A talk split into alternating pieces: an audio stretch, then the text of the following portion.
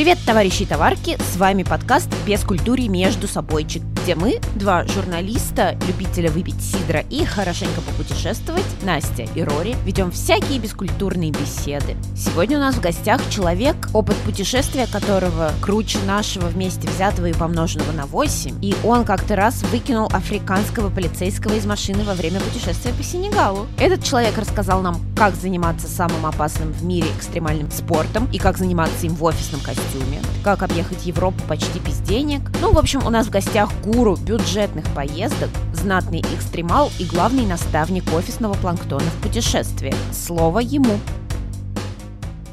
Всем привет, я Макаров Павел, автор проекта «Офисный планктон». Это проект э, о спорте, экстриме, лайфстайле, выходе из зоны комфорта, бизнесе, саморазвитии, обо всем, что нас окружает. Ну, раз мы начали с блога, давай, собственно, блогом и продолжим. Расскажи, как ты его вообще начал вести, откуда пришла идея и как набирал первых подписчиков, откуда они приходили? Э, на самом деле, у меня совершенно не было в планах э, становиться блогером. Я не обучался на блогера, хотя, наверное, и на них не обучают. Я обучался на скучного задрота-программиста и, и, соответственно, работал э, в этой айтишной теме. Вообще, я по жизни интроверт, никогда не, не выставлял свою личную жизнь наружу, но что-то меня переклинило. У меня лет пять назад был самый обычный Инстаграм, э, там, с, не знаю, со 100 подписчиками, наверное, где-то всем были мои друзья. Одним из моих хобби были экстремальные виды спорта и путешествия. Соответственно, я в, в Инстаграм выкладывал э, контент, связанный с этими активностями, и в один момент э, сделали фотосессию в костюме на, насколько я помню, на вейкборде. И эти фотографии я выложил э, в Инстаграм, и они показали достаточно прикольную активность. Э, э, Все это было сделано по фану, как вы понимаете, но тем не менее во мне тогда уже жил маркетолог. Кстати, сейчас я являюсь маркетологом в первую очередь. Это мой основной род деятельности. Вот, и я подумал, почему бы не совместить приятное с полезным? Почему бы вообще не совместить все, что меня окружает, спорт, экстрим, путешествия, и пиджак, и вот этот э, странный образ, и не, не транслировать все это в Инстаграм. Ну, сейчас по прошествии там уже, наверное, пяти лет, вот э, это то, что вы видите, это вот результат пятилетних активностей. А что касается первых подписчиков, э, то тогда еще тема блогеров, ну, около пяти лет назад, она не была мейнстримная, это был какой-то такой полуандеграунд, и все этим очень интересовались, кто же такие блогеры,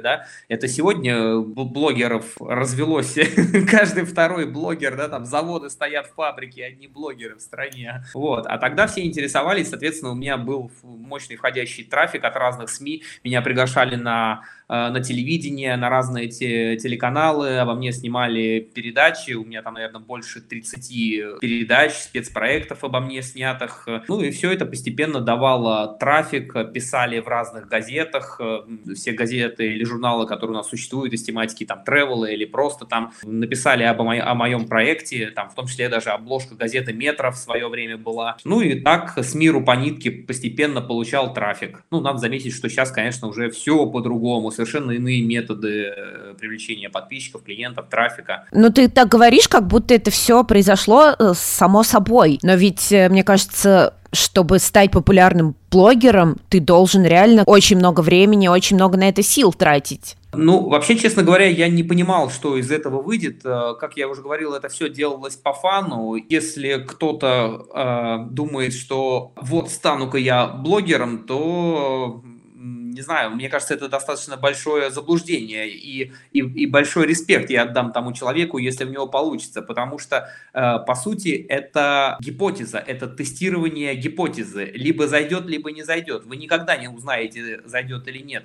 Э, и, между прочим, в мире благосферы существует конверсия, которая достаточно печальная, из разряда там 10 тысяч человек, которые пытаются да, там, э, зайти в сферу благосферы, выстреливает примерно один. И это достаточно печально печальная статистика и не знаешь, зайдет у тебя или не зайдет, как люди, как подписчики отнесутся там к тебе, к своему контенту, к твоей харизме, и пока не попробуешь, просто не узнаешь. Слушай, Паша, вот сейчас, э, ну да, ты правильно сказал, там чуть ли не каждый второй хочет стать блогером, и все считают, что им реально есть что сказать, есть что показать. А как ты сам думаешь, что все-таки важнее, контент или, ну, какой-то хайп, как человек сам себя продвигает? То есть может ли блогер с плохим таким контентом стать популярным? Если мы там, например, возьмем один из самых э, первых блогов, дневник Хача, вы, наверное, все знаете этот, э, да. этого блогера, он начинал еще достаточно давно, лет, я не знаю, там 10 назад начинал на YouTube, и снимал он свои первые ролики вообще на, на телефон с достаточно плохим э, качеством. Ну, реально у человека есть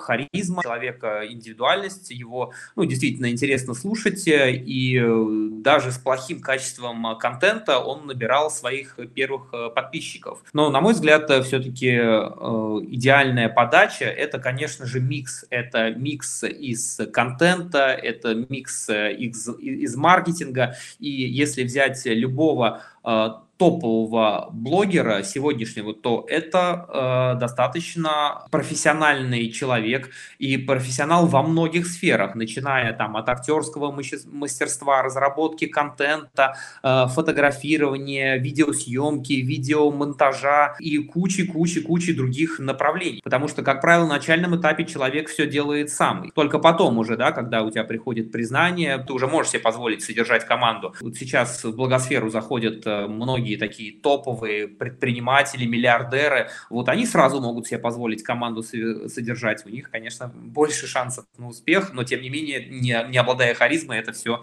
может зафакапиться в один момент. А, ну, поскольку блогеров много, да, а, огромное количество выбора, огромное количество контента, а, Павел, как тебе кажется, чем ты выделяешься на их фоне? Вот в чем твое уникальное торговое предложение? Да-да-да, я, я тоже люблю выделять УТП у какого-то блогера, и э, сегодня реально очень сложно выделить какую-то свою фишку, выделить какой-то свой акцент, э, потому что уже все ниши заняты, во всех нишах практически уже есть э, какое-то свое УТП, свои фишки. Ну, мне, наверное, помогла вот эта вот сама идея да, того, что офисный планктон, то есть человек в в костюме, в пиджаке, да, и он делает различную дичь, да, он прыгает с парашютом, он там ныряет, э, катается на мотоцикле, он путешествует, и все это он делает в пиджаке. И, по сути, сам того не понимая, тогда я заложил достаточно глубокий смысл в эти свои фотографии, потому что, ну, кто такой человек в пиджаке? А человек в пиджаке – это самый классический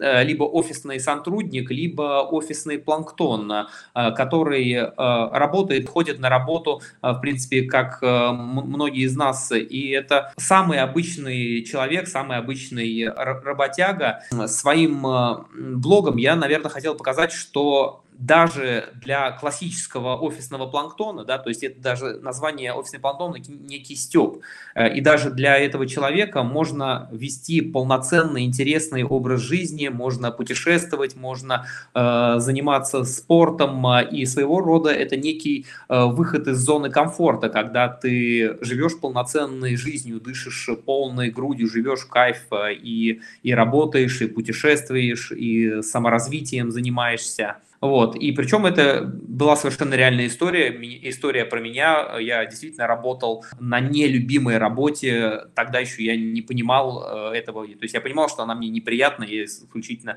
зарабатываю там деньги, но меня тошнило просто от, от этого.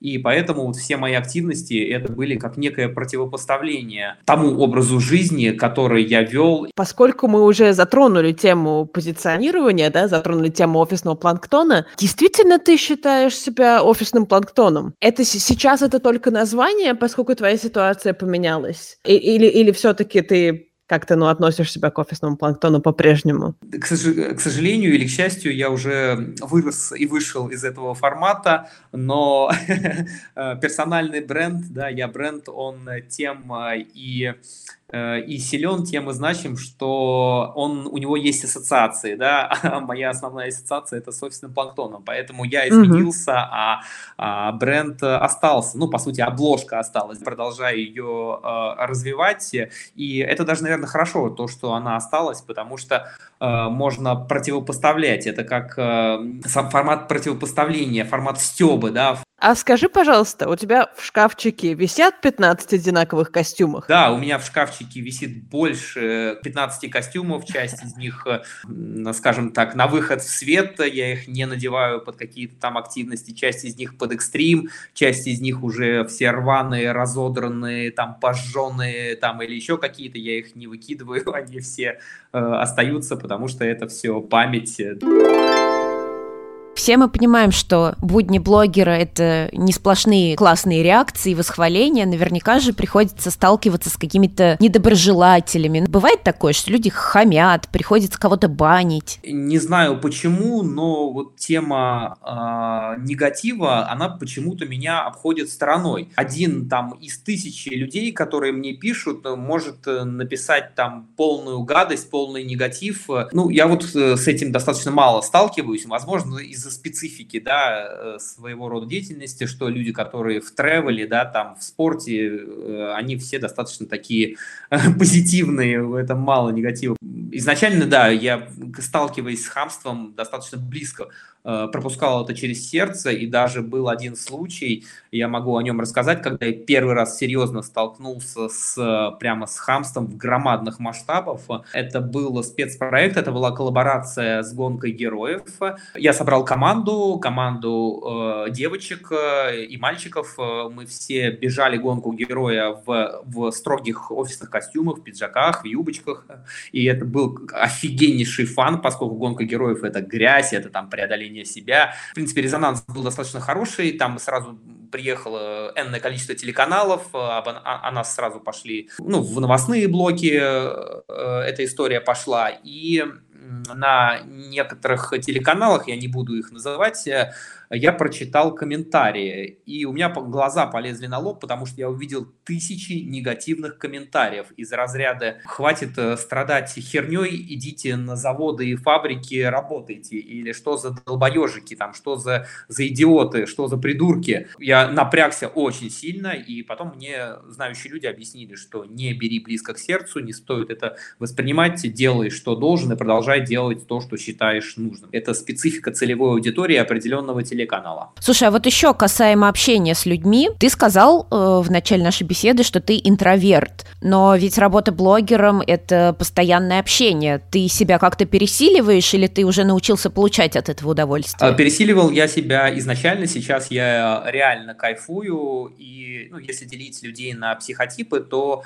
а, вы, наверное, знаете, что есть э, ключевой психотип, да, свойственный для конкретной личности, а есть э, остальные психотипы, которые у него прокачаны. То есть я качнул для до экстраверта и вообще кайфанул от этого. Ну что, давай перейдем тогда к разговору о путешествиях. Первый конкретный вопрос. А, ты уже упомянул, что много ездил по Азии. А куда была твоя самая первая поездка, а, зарубежная поездка? А, самая первая моя зарубежная поездка была в 18 лет.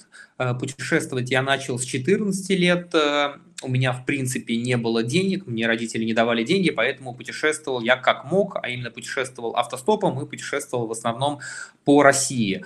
А, вдохновившись темой автостопа и поняв, что можно путешествовать и без денег, я начал расширять э, свои границы, а, уже начал серьезно подходить к тому, чтобы выехать, э, куда-то выехать за границу. И, в принципе, моя мечта сбылась. Я первый раз выехал за границу автостопом, и эта поездка вылилась в поездку длиной один месяц, и я объехал всю Европу по периметру без денег.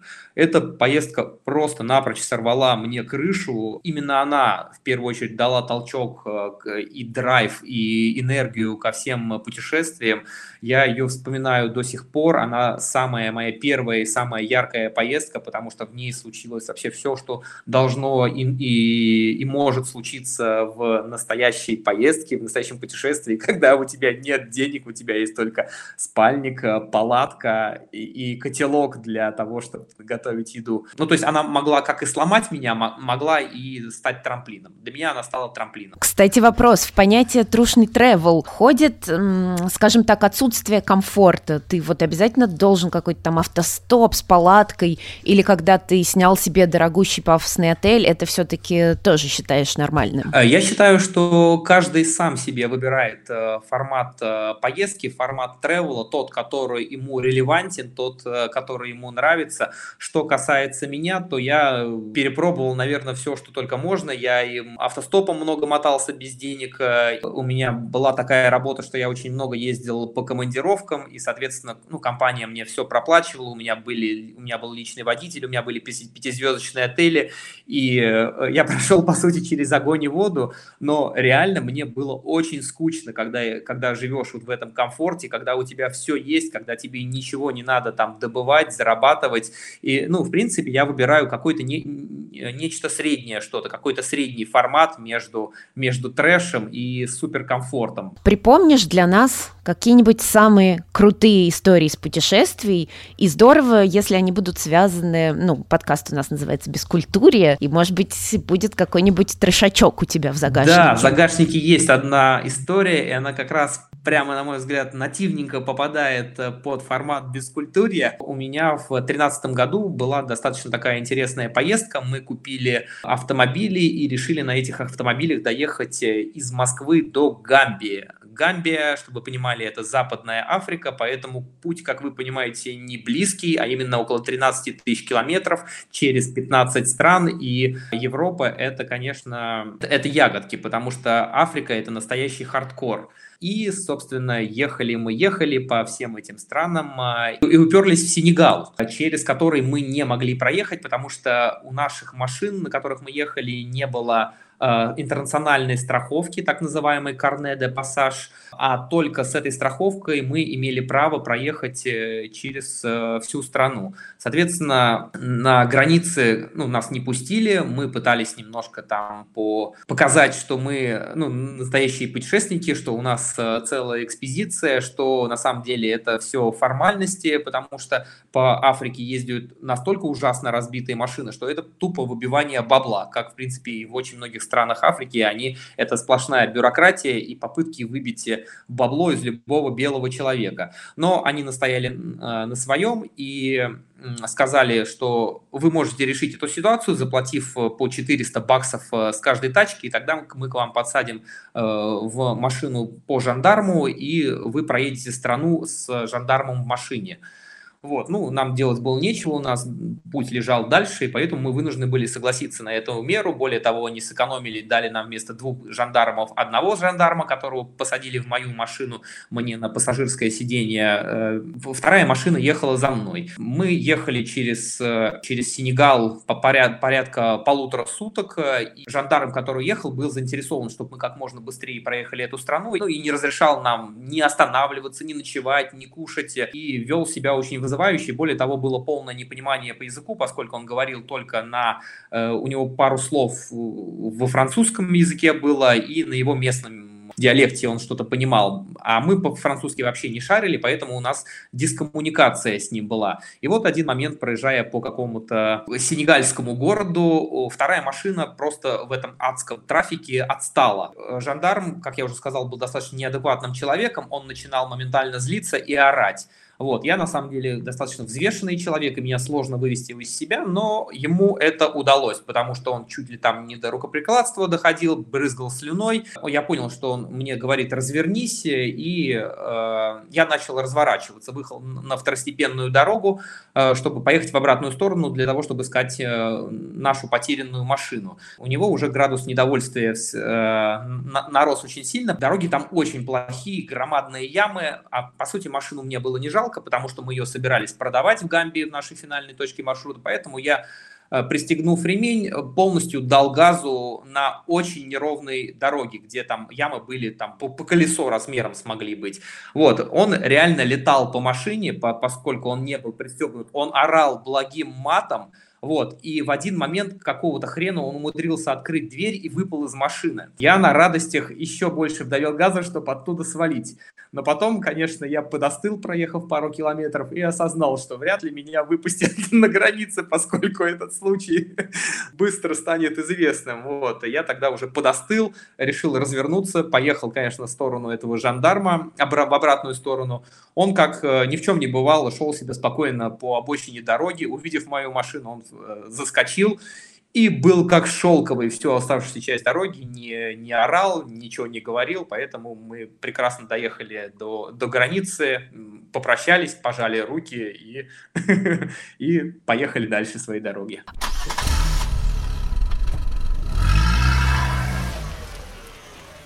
Что вот тебя в хорошем смысле поразило, какое путешествие? Что тебя прям восхитило?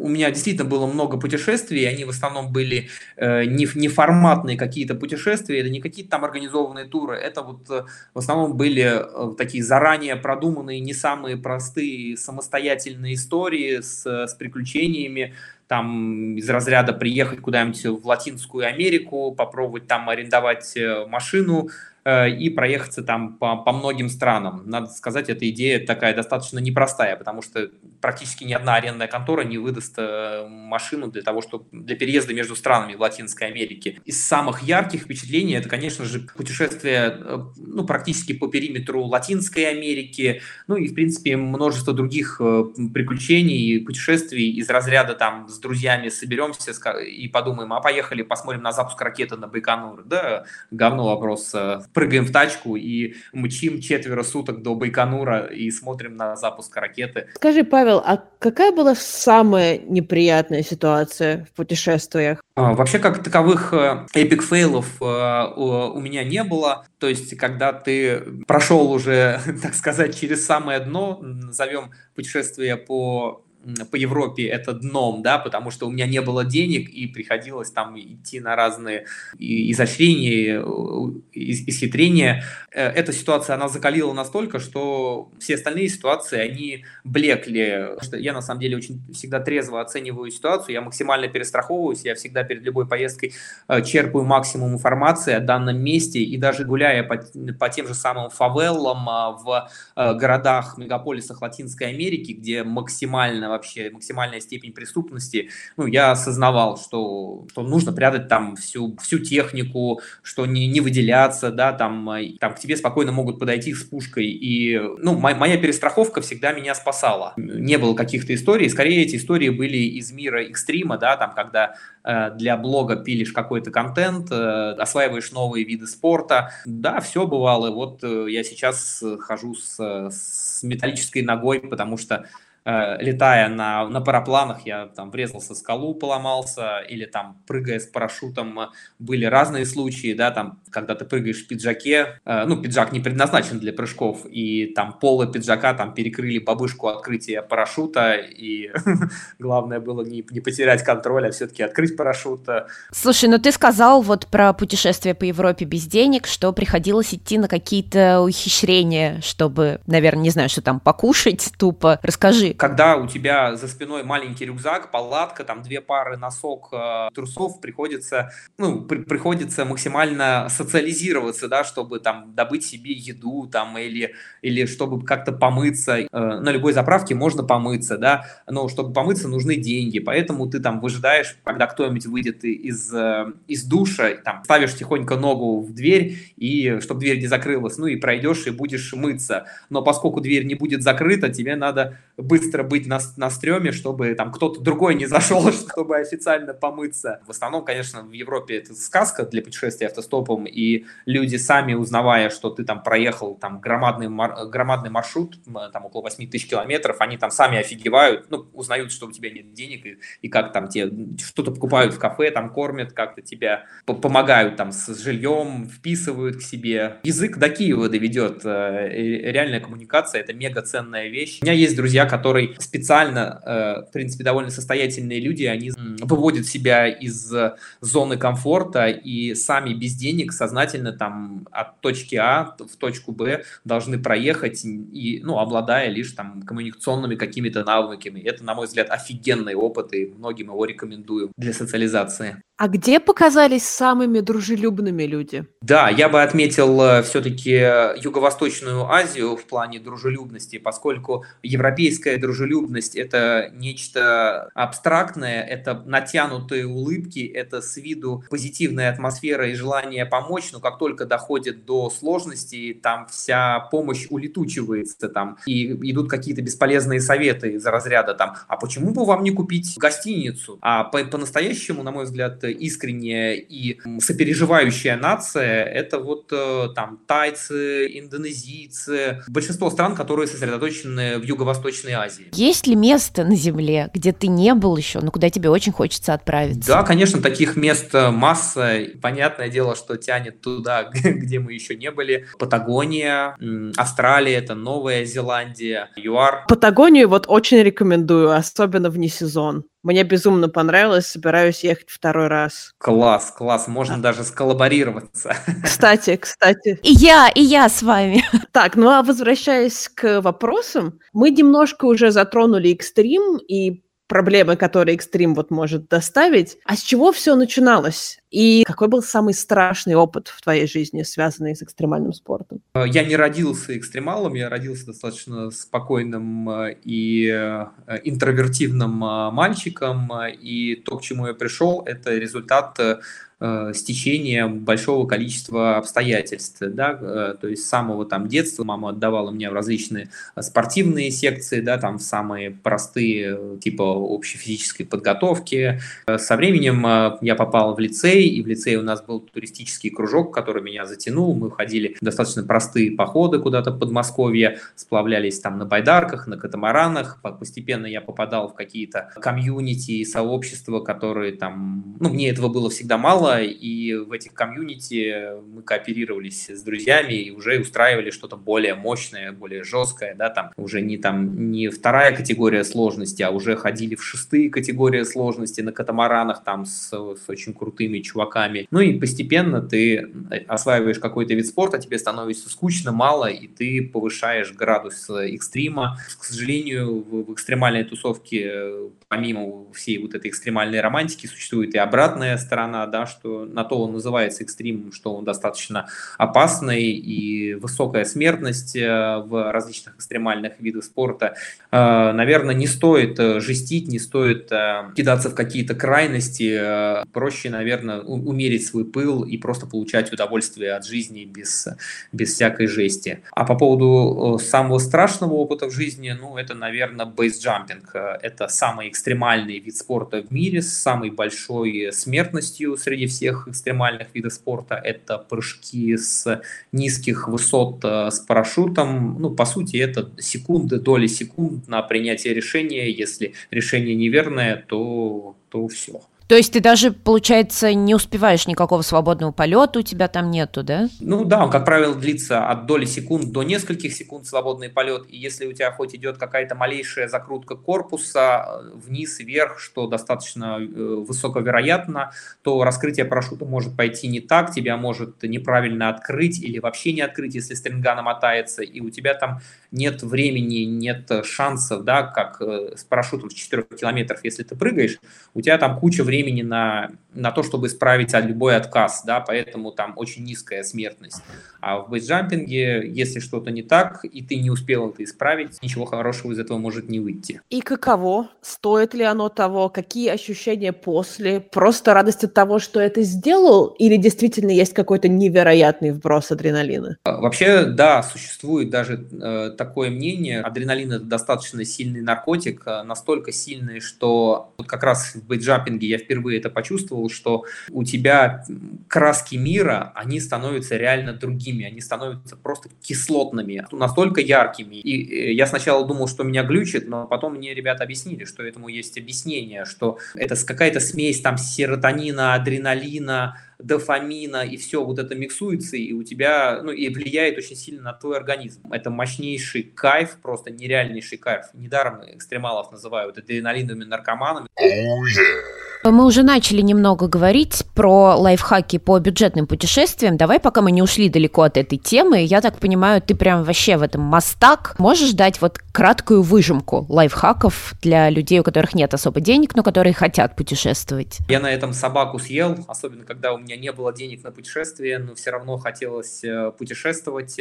Ключевой лайфхак – это коммуникация, это социализация, это общение с, с аборигенами, да, с, с местными жителями. Э, неважно, какое это общение, офлайн, онлайн, э, и если говорить об онлайне, существует громадное количество приложений для путешествий. Они помогают э, коммуницировать э, с, с местными жителями, помогают э, искать наименьшие цены билета, помогают пользоваться какими-то милями, да, там тот же самый каучсерфинг, это вообще офигенный тренд, когда ты можешь бесплатно связаться с, ну, с представителями другой страны и вписаться у них, жить у них бесплатно, бесплатно кушать, они тебе еще будут показывать достопримечательности. Также существует очень много агрегаторов, например, тех, тех же самых э, авиабилетов. Э, и если заходить на эти агрегаторы там из разных браузеров, с разных э, устройств, там пользуясь VPN, то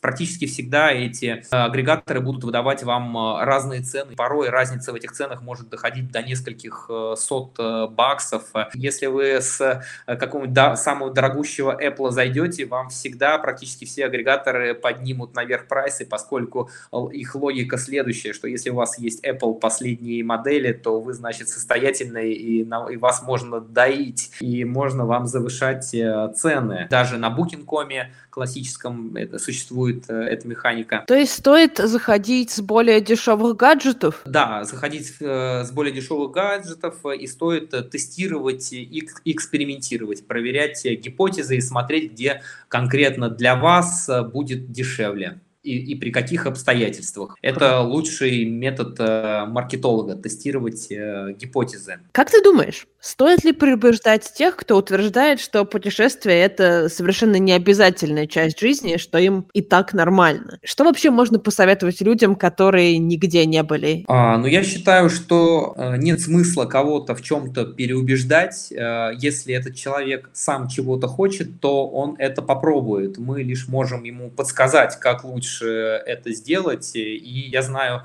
громадное количество людей, которым верх э, зоны комфорта – это проехать на автомобиле из дома до дачи, и для них это будет полноценное путешествие. И, например, мои родители, которые, мне кажется, за всю жизнь несколько раз выезжали э, за границу, и последний раз они э, выехали в Египет, и, насколько знаю, их там прямо круто, круто развели, так что у меня там аж волосы вставали дыбом, э, я имею в виду, развели в, тур, в турагентстве какую-то там путевку не самого высокого уровня, им продали за какую-то адовую просто сумму, и уровень комфорта, который им предложили, уровень сервиса был тоже далеко не самым лучшим. Возможно, это повлияло на то, что им интереснее путешествовать на дачу. Возможно, им просто доставляет больше удовольствия находиться на даче, нежели путешествовать. Мне кажется, это зависит от, э, ну, от психотипа человека, от самого человека, от э, социума, да, в котором он жил. Вот все замечали, что очень много пенсионеров э, европейских, особенно путешествующих, путешествуют по всему миру.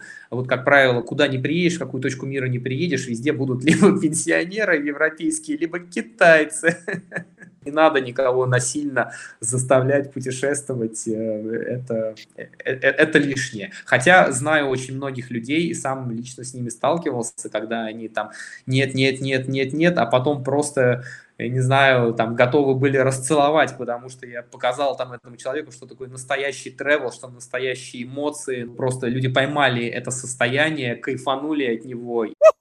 Давай еще немного лайфхаков путешествий от гуру путешествий. Как ты считаешь, что обязательно брать с собой в путешествие? И бывало ли с тобой, что ты вот что-то прям очень-очень нужное, жизненно необходимое забывал? К сожалению, у меня с собой всегда два рюкзака. Один маленький с моими личными вещами, второй э, с аппаратурой, да, который даже больше, чем, чем основной рюкзак. Но это в силу моей специфики, в силу того, что мне нужно снимать контент, у меня должен, должно с собой быть фотоаппарат, объективы, квадрокоптеры, э, экшн-камеры, штативы там и куча-куча всего там другого, чтобы пилить нормальный контент. Многие мои друзья путешествуют э, налегке, с легким рюкзачком. Я также знаю много э, людей, которые путешествуют в формате э, розового чемодана блондинки, у которых громаднейший, нереальных размеров чемодана, иногда и два там заполненные платьями. Я приветствую путешествие исключительно на минимализме и предусмотреть весь джентльменский набор э, путешественника из минимально необходимых вещей. Если действительно чего-то не хватает, это совершенно не проблема. Это можно чего-то купить, будь то, я не знаю, там шорты, плавки. Э, то есть я порой даже специально с собой не беру какие-то вещи, потому что знаю, что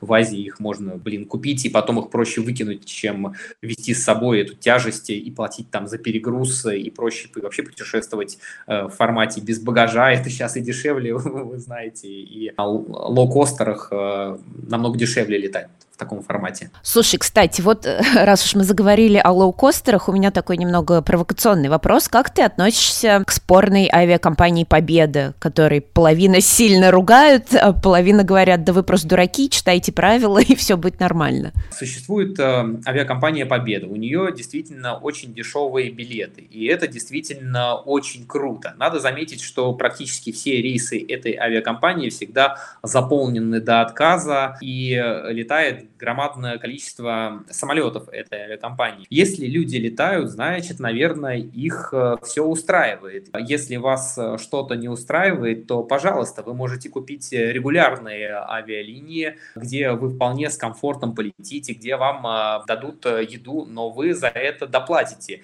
Это совершенно нормальная история. Вы платите ту цену, которую вам оказывают. И действительно, надо читать правила. На всех сайтах, как правило, извиняюсь за тавтологию эти правила э, описываются, нужно просто вним, внимательнее читать. Да, существуют всякие ухищрения, исхищрения типа мелким шрифтом, но, как правило, все, все основные ключевые аспекты можно посмотреть. А вопрос того, что э, часто авиакомпании, ну, та же самая авиакомпания Победа ведет себя неэтично, да, такое, такое тоже бывает, но на самом деле они э, действуют в рамках ну, того правового юридического поля лоукостеров, своих э, программ каких-то и правил. А у тебя, кстати, бывали какие-нибудь проблемы с авиакомпаниями? Может быть, на овербукинг какой-нибудь попадал или что-нибудь такое?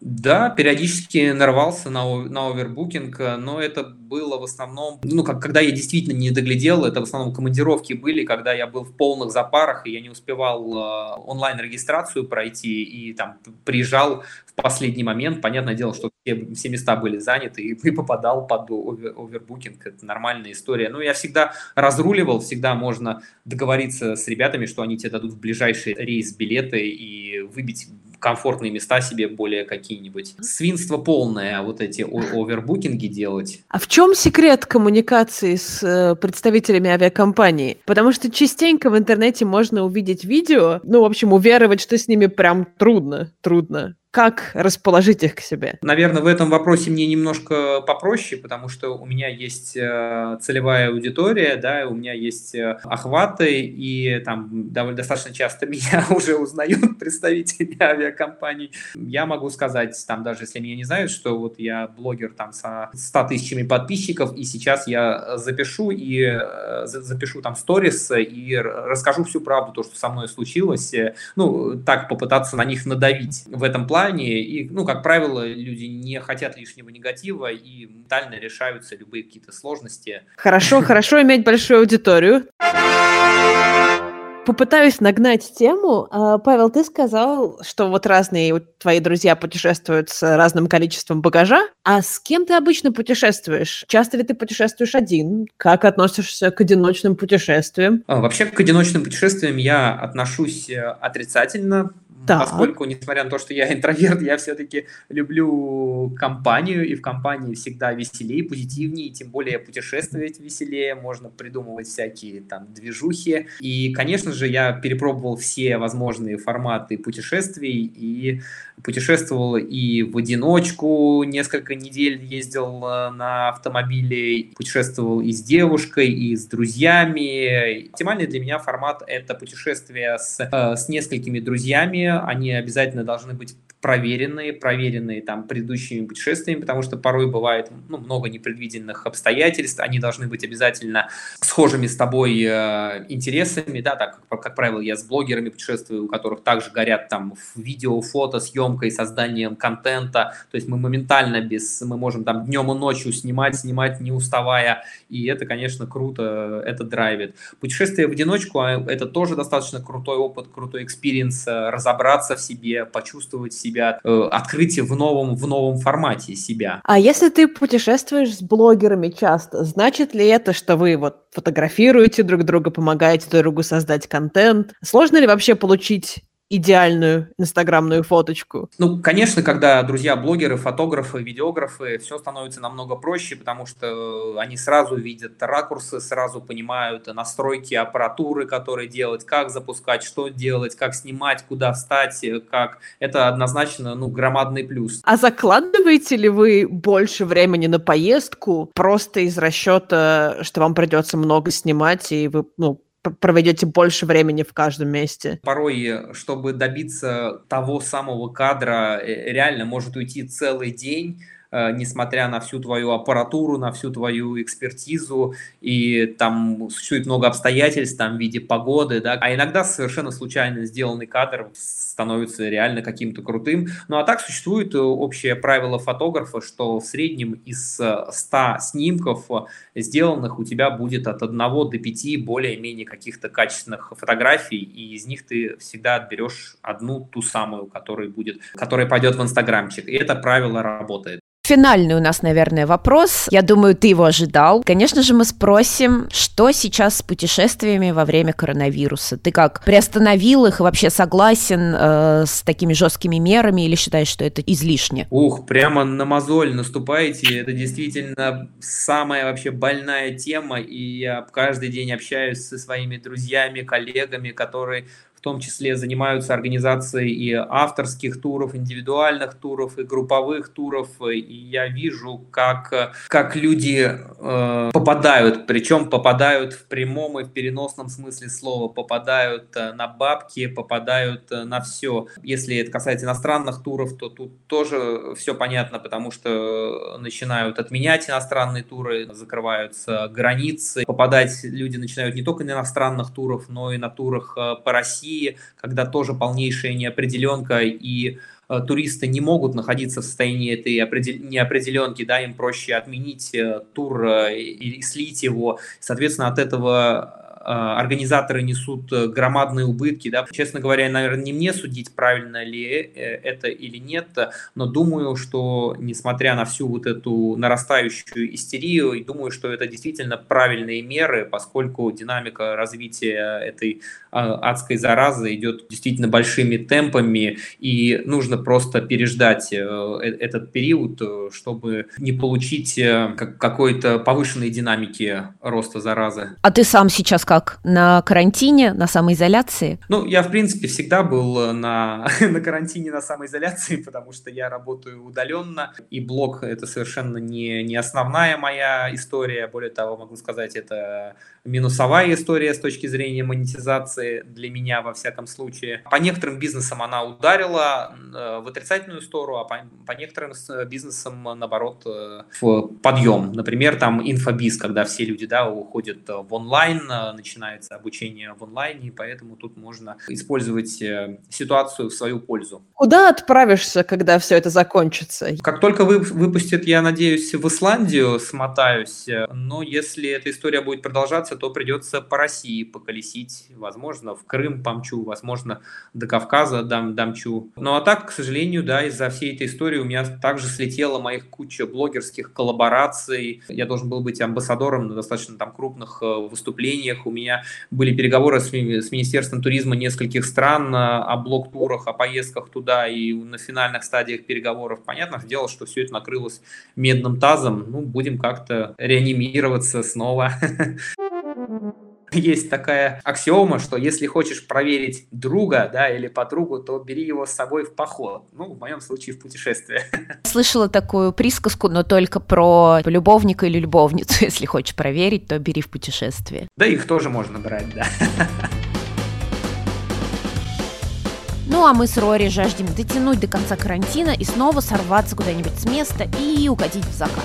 А пока будем записывать для вас еще больше хороших подкастов. И чем больше лайков вы нам поставите, тем больше, конечно, мы будем стараться. Мы есть Google Podcasts, Apple Podcasts, на Яндекс Музыке, ВКонтакте, на Кастбоксе, короче, везде. И везде мы ждем ваших реакций. И, кстати, перманентно находимся в поисках интересных гостей, так что если у вас есть бескультурные истории, напишите нам, и мы с вами с удовольствием пообщаемся. Не болейте, любите друг друга и оставайтесь с нами. А бескультурье вернется в следующий четверг. Всем пока!